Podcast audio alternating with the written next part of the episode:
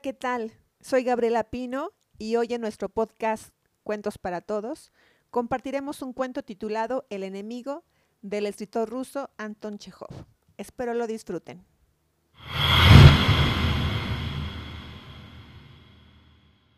Es de noche. La criadita Barca, una chiquilla de 13 años, mece en la cuna a un niño, canturreando. Duerme, duerme, niño lindo, el coco viene. Una lamparilla verde encendida alumbra con luz débil e incierta.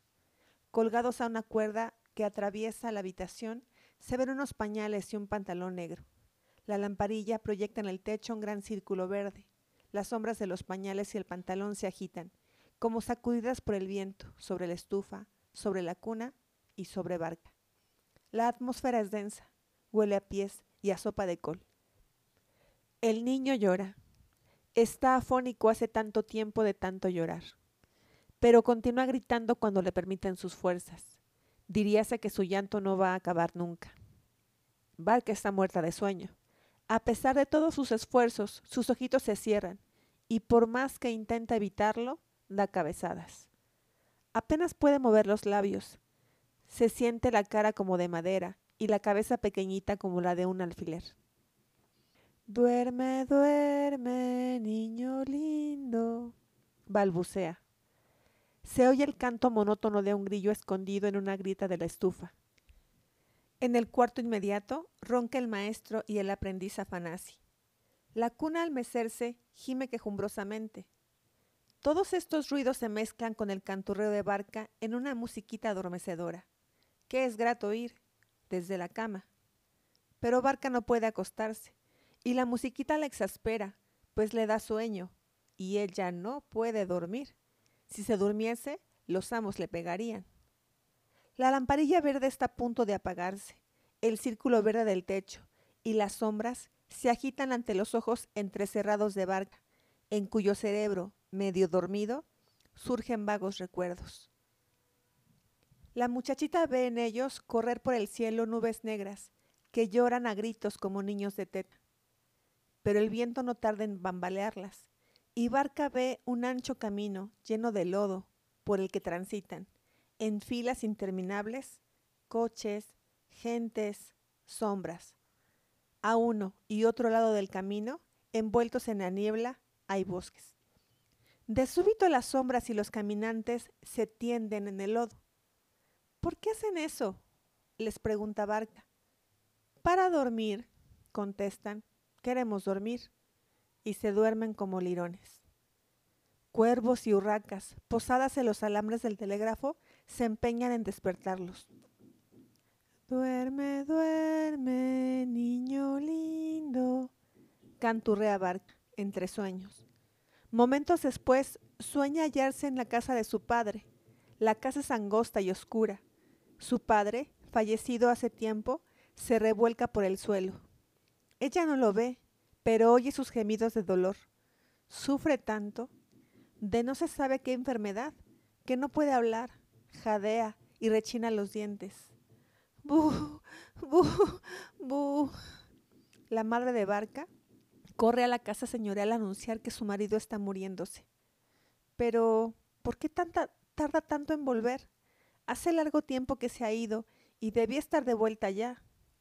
Barca, acostada en la estufa, sueña que sigue oyendo quejarse y rechinar los dientes de su padre. Más he aquí que al acercarse gente a la casa, se oye un trotar de caballos.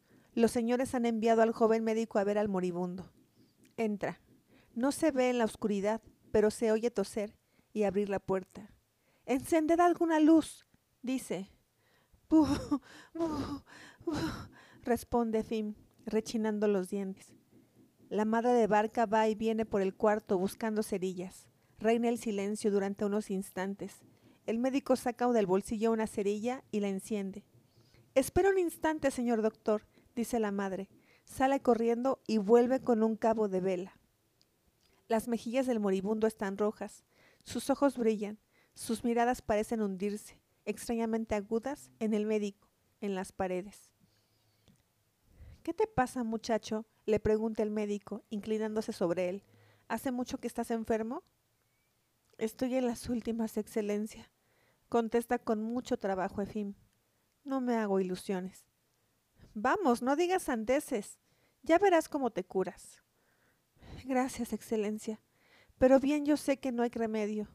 Cuando la muerte llama a la puerta, es inútil querer luchar contra ella. El médico reconoce detenidamente al enfermo y declara, Ya no puedo hacer nada. Hay que llevarlo al hospital para que lo operen, pero sin perder tiempo. Aunque ya es muy tarde, no importa. Te daré cuatro letras para el médico y te recibirá. Pero enseguida, enseguida. Señor doctor, ¿y cómo va a ir? pregunta la madre. No tenemos caballo. No importa. Hablaré con los señores para que les manden uno. El médico se marcha. La vela se apaga y de nuevo se oye el rechinar de dientes del moribundo. Media hora después, un coche se detiene ante la casa. Lo mandan los señores para llevar a Efim al hospital. A poco el coche se aleja, conduciendo al enfermo. Por fin, la noche se acaba y sale el sol. La mañana es hermosa, clara. Barca se queda sola en casa. Su madre se ha ido al hospital a ver cómo sigue el marido. Se oye llorar a un niño. Se oye también una canción. Duerme, duerme, niño lindo. A Barca le parece que la voz que canta es su propia voz. Su madre no tarda en regresar. Se persina y dice, acaban de operarlo, pero ha muerto. Que Dios lo tenga en su gloria. El médico dice que los han operado demasiado tarde, que debía habérselo operado hace mucho tiempo. Barca sale de la casa y se dirige al bosque, pero de pronto siente un terrible manotazo en la nuca. Se despierta y ve con horror a su amo que le grita. Ah, sin vergüenza. El niño llorando y tú durmiendo. Le da un tirón de orejas. Ella sacude la cabeza como para ahuyentar el sueño irresistible y empieza de nuevo a mecer la cuna, canturreando en voz ahogada. El círculo verde del techo y las sombras siguen produciendo un efecto adormecedor en Barca, que cuando su amo se va, torna a dormirse y empieza otra vez a soñar. Ve de nuevo el camino enlodado. Infinidad de gente yace dormida en la tierra. Barca quiere acostarse también, pero su madre, que camina a su lado, no la deja. Ambas se dirigen a la ciudad en busca de trabajo. Una limosna, por el amor de Dios, implora la madre a los caminantes. Tened compasión de nosotras, buenos cristianos. Dame al niño, grita de pronto una voz que le es muy conocida. Ya te has dormido otra vez, sin vergüenza. Barca se levanta bruscamente, mira en torno suyo y se da cuenta de la realidad. No hay camino, ni caminantes, ni su madre está junto a ella. Solo ve a su ama, que ha venido a darle teta al niño. Mientras el niño mama, Barca de pie espera que acabe. El aire empieza a zulear atrás los cristales, el círculo verde del techo y las sombras van palideciendo. La noche cede el paso a la mañana. Toma al niño, ordena a los pocos minutos el ama abotonándose la camisa. Siempre está llorando. No sé qué le pasa. Barca coge al niño, lo acuesta en la cuna y empieza otra vez a mecerlo. El círculo verde y las sombras, menos perceptibles a cada instante, no ejercen ya ningún influjo sobre su cerebro. Sin embargo, sigue teniendo sueños. Su necesidad de dormir es imperiosa, irresistible.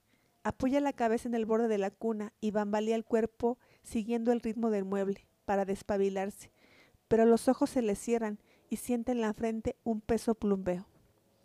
Barca, enciende la estufa, grita el ama, al otro lado de la puerta. Es de día, hay que empezar el trabajo. Barca deja la cuna y va por leña al cobertizo. Se anima un poco, es más fácil resistir el sueño andando que sentada. Lleva leña y enciende la estufa. La niebla que envolvía su cerebro se va disipando. Barca, prepara el samovar, grita el ama. Barca empieza a encender astillas, pero su ama la interrumpe con, con una nueva orden. Barca, limpia los chaclos del amo. Barca, mientras limpia los chaclos, sentada en el suelo, piensa que sería delicioso meter la cabeza en uno de aquellos zapatones para dormir un rato. De pronto, el chaclo que estaba limpiando crece, se hincha, llena toda la estancia. Barca suelta el cepillo y empieza a dormir. Pero hace un esfuerzo. Sacude la cabeza y abre los ojos cuanto puede para evitar que los trastos que hay a su alrededor sigan moviéndose y creciendo. Barca, ve a lavar las escaleras, ordena el ama a voces. Está tan cochina que cuando sube el parroquiano La cara se le cae de vergüenza. Barca lava las escaleras, barre las habitaciones, enciende después otra estufa, corre varias veces a la tienda. Son tantos sus quehaceres que no tienen un momento libre. Lo que más esfuerzo le cuesta es permanecer de pie, inmóvil, ante la mesa de la cocina, mondando patatas. Su cabeza se inclina, sin que ella lo pueda evitar, hacia la mesa. Las patatas cobran formas fantásticas. Su mano no puede sostener el cuchillo. Sin embargo, es necesario no dejarse vencer por el sueño, pues allí está el ama, gorda, malévola, chillona. Hay momentos en que a la pobre muchacha le acomete una violenta tentación de tenderse en el suelo y dormir, dormir, dormir. Barca, mirando cómo las tinieblas enlutan las ventanas, se aprieta las sienes, que siente como de madera, y sonríe de un modo estúpido, sin ningún motivo. Las tinieblas acarician sus ojos y hacen renacer en su alma la esperanza de poder dormir. Aquella noche hay visitas en la casa. Barca, enciende el samovar, grita el ama. El samovar es muy pequeño, y para que todos puedan tomar té, hay que encenderlo cinco veces. Luego Barca de pie espera órdenes, fijos los ojos en los visitantes. Barca, ve por vodka. Barca, ¿dónde están los el sacacorchos? Barca, limpia un arenque. Por fin las visitas se marchan, se apagan las luces, los amos se acuestan. Barca, mece al niño, es la última orden. El grillo canta en la estufa. El círculo verde del techo y las sombras vuelven a agitarse ante los ojos medio cerrados de Barca y a envolverla en una niebla. Duerme, duerme, niño lindo, canturrea la pobre muchacha con voz soñolienta. El niño berrea tanto que está a dos dedos de enconarse. Barca medio dormida, sueña con el ancho camino enlodado, con sus caminantes, con su madre, con su padre moribundo. No puede darse cuenta de lo que pasa en torno suyo.